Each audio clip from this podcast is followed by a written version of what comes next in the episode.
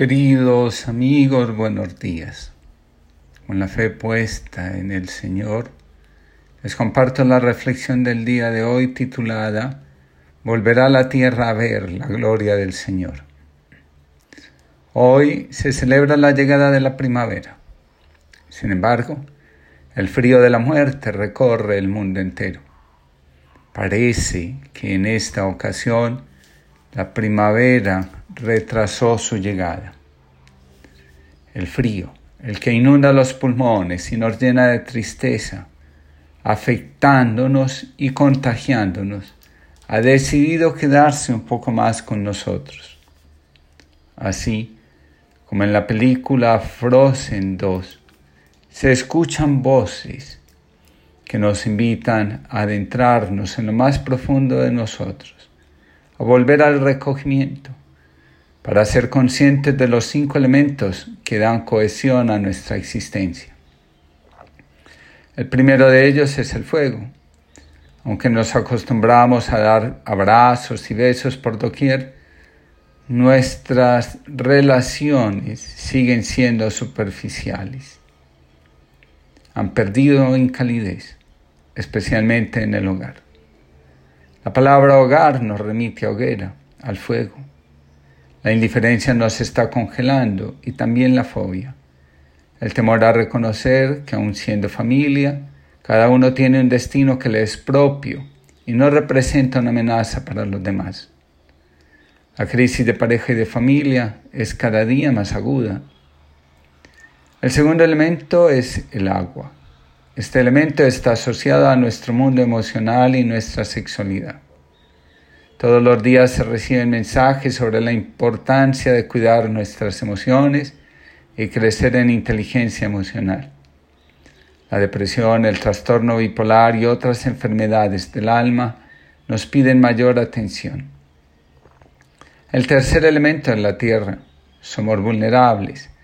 La enfermedad nos lo recuerda y en estos tiempos de crisis aún más.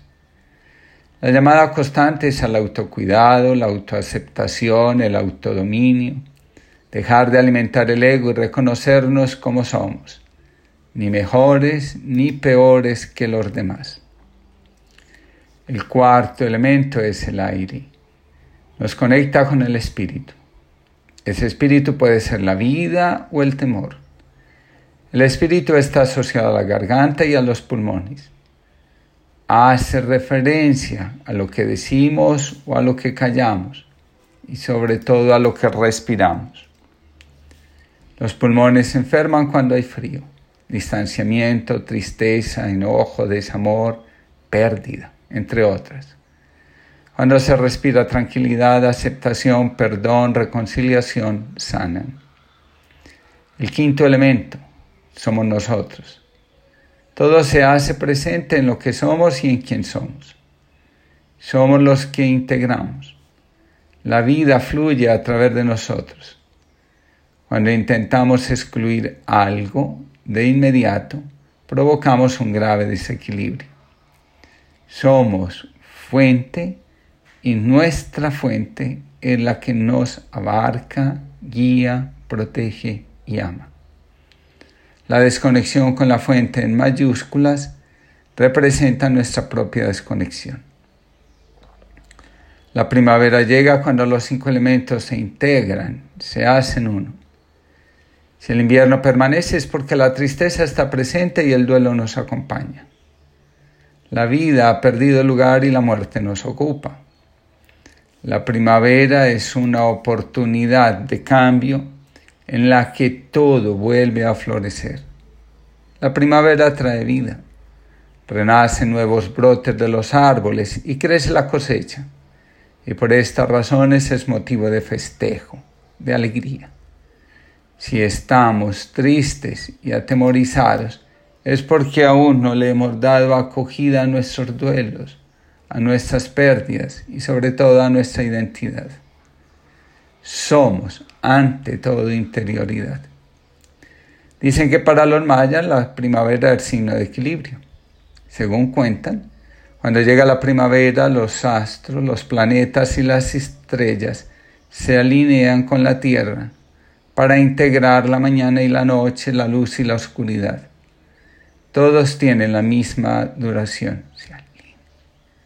La mitología griega nos cuenta que Hades, dios de las tinieblas y amo del infierno, se encandiló con los encantes de Perséfone, la secuestró y se la llevó con él a su mundo subterráneo para convertirla en su esposa. Demeter, diosa de la naturaleza, madre de Perséfone, abandona entonces el Olimpo para ir a buscarla. Con este acto dice el mito que la tierra se volvió fría, desolada, y no crecían las plantas ni los frutos. Zeus, padre de los dioses, dueño y señor del cielo, decide intervenir. Perséfone ya había probado el fruto del infierno y por eso no podía volver al mundo de los vivos. Pero Zeus hace un pacto con Hades. Perséfone pasará una parte del año con su esposo y la otra con su madre. La primavera florece cuando Perséfone vuelve al lado de su familia. Para los cristianos, la primavera está ligada al misterio pascual de Cristo, su pasión, muerte y resurrección. Mientras hacemos el camino llamado cuaresma, prepararnos para vivir ese misterio profundo, la vida es más fuerte que la muerte, el mundo entero recorre el mismo camino. Parece que la muerte está ganando espacio y la fe nos dice, la vida resurgirá desde la oscuridad, vencedora y renovada. Desde la fe quiero proponer un itinerario de acompañamiento para estos días donde el temor, el miedo a morir, la incertidumbre, la angustia y otras fuerzas parecen ser quienes tienen la última palabra. La enfermedad que hoy nos amenaza es una enfermedad propia del invierno, del frío, de la tristeza y también de la vida interior mientras todo está en silencio, recogido. La vida se va gestando internamente y florecerá con todo el vigor, la fuerza y la alegría propias de la primavera. Con toda seguridad, todos seremos curados de nuestras heridas, consolados en nuestras angustias, y la tierra entera volverá a ver la gloria del Señor. En la página de espiritualidad ignaciana encontré lo siguiente. Vivimos tiempos de miedo e incertidumbre. El mundo, nuestro mundo cotidiano, nuestras rutinas y costumbres han parado en seco. Todo lo que estamos viviendo parece irreal, un mal sueño, una pesadilla de la que deseamos despertarnos. Y además, todo esto sucede en mitad de la cuaresma. Nuestra vida se aproxima a la de Jesús. Aquellos días, oscuridad, incertidumbre, miedo, desasosiego. Pero si algo nos enseña Jesús es que tras la pasión hay resurrección. La oscuridad se transformó en una luz fuerte, en una luz de vida. Eso es lo que vivió el Señor.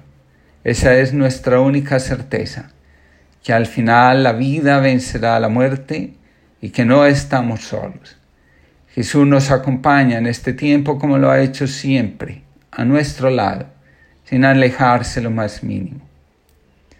En este tiempo, como en todos los tiempos de temor, aparecen diversas voces, algunas de ellas con la mejor intención del mundo, apocalípticas. Nos harán ver que si no nos cuidamos moriremos. Hay que escucharlas sin lugar a dudas. También recordar que el Dios de Jesús, su Padre, no juzga ni destruye y mucho menos aún castiga. Otras voces vendrán a decirnos que Dios nos abandonó. De lo contrario, habría extendido su mano poderosa y nos libraría de la muerte.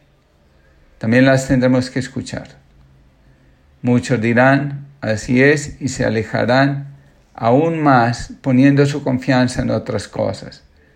Casi siempre ocurre que la confianza se pone en uno mismo. Otros vendrán y nos explicarán cómo el corazón de los poderosos en su afán de riqueza y de poder nos atemorizan, nos llenan de miedo porque eso aumenta sus ganancias y poder. Nos dirán que nuestra vida les importa poco y por cuidar sus intereses no tienen reparo en sacrificar nuestras vidas a su Dios, el poder. Es necesario que todas esas voces existan. De lo contrario, no sabríamos qué camino tomar. Cada uno elegirá con lo que su corazón resuena y le da fuerza a su alma y también a sus heridas y desgarramientos internos. También habrá una voz que nos diga, ahora es el tiempo de la esperanza. Donde hay muerte, el Señor hace surgir la vida. Donde hay tristeza, el Señor viene, nos enjuga el rostro, porque sabe que el dolor, aunque hace parte de nuestra vida, no es lo que nos define. Será Él quien convierta nuestra tristeza en canto y nuestro luto en danza.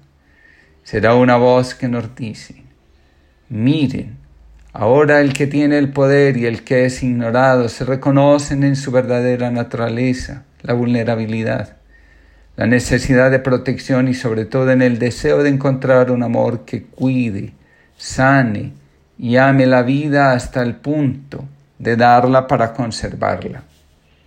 Es una voz que nos dice, la oscuridad existe, la soledad está ahí, muy cerca. La incertidumbre todo el tiempo nos susurra al oído y nos recuerda que no es apartándonos, sino integrándonos, haciéndonos uno como la luz llega. La muerte viene a recordarnos lo fundamental. Morimos el día que dejamos de vivir para entregarnos a las contiendas con nuestros vecinos, a alimentar nuestro ego, a negar nuestro pecado y pedir a los demás que cambien sin mover nosotros un dedo para hacer lo propio con nuestra vida. Mi voz quiere ser como la de Isaías y Oseas, una voz que recuerda que la vida es nuestro destino y que la fe es nuestra arma para combatir la desesperanza. Una voz que dice, no estamos solos en la batalla. Dios combate a nuestro lado, no desde su poder, sino desde lo que Él es. Amor que sana las heridas y reconcilia todas las cosas. Dice la página de espiritualidad ignaciana que este tiempo oscuro sirva para unirnos más a Él no por superstición o magia, sino por puro amor. Porque aunque lo que veamos parezca sugerirnos lo contrario, la vida venció a la muerte hace más de dos mil años y lo volverá a ser ahora y siempre. Me uno a todos los que llevan esperanza desde el aislamiento, recordándoles que cuando volvamos del aislamiento podemos sonreírnos porque la vida fue, sobre cualquier interés mezquino, la palabra que nos une a nuestra verdadera y auténtica fuente. Dice el profeta Isaías, levántate y resplandece, que tu luz ha llegado. La gloria del Señor brilla sobre ti. Mira, las tinieblas cubren la tierra y una densa oscuridad se cierne sobre los pueblos, pero la aurora del Señor brillará sobre ti y sobre toda la tierra. Que Dios nos bendiga, nos acompañe y nos fortalezca y que nuestro corazón en estos momentos de dificultad y de tensión no se aparte nunca de Él.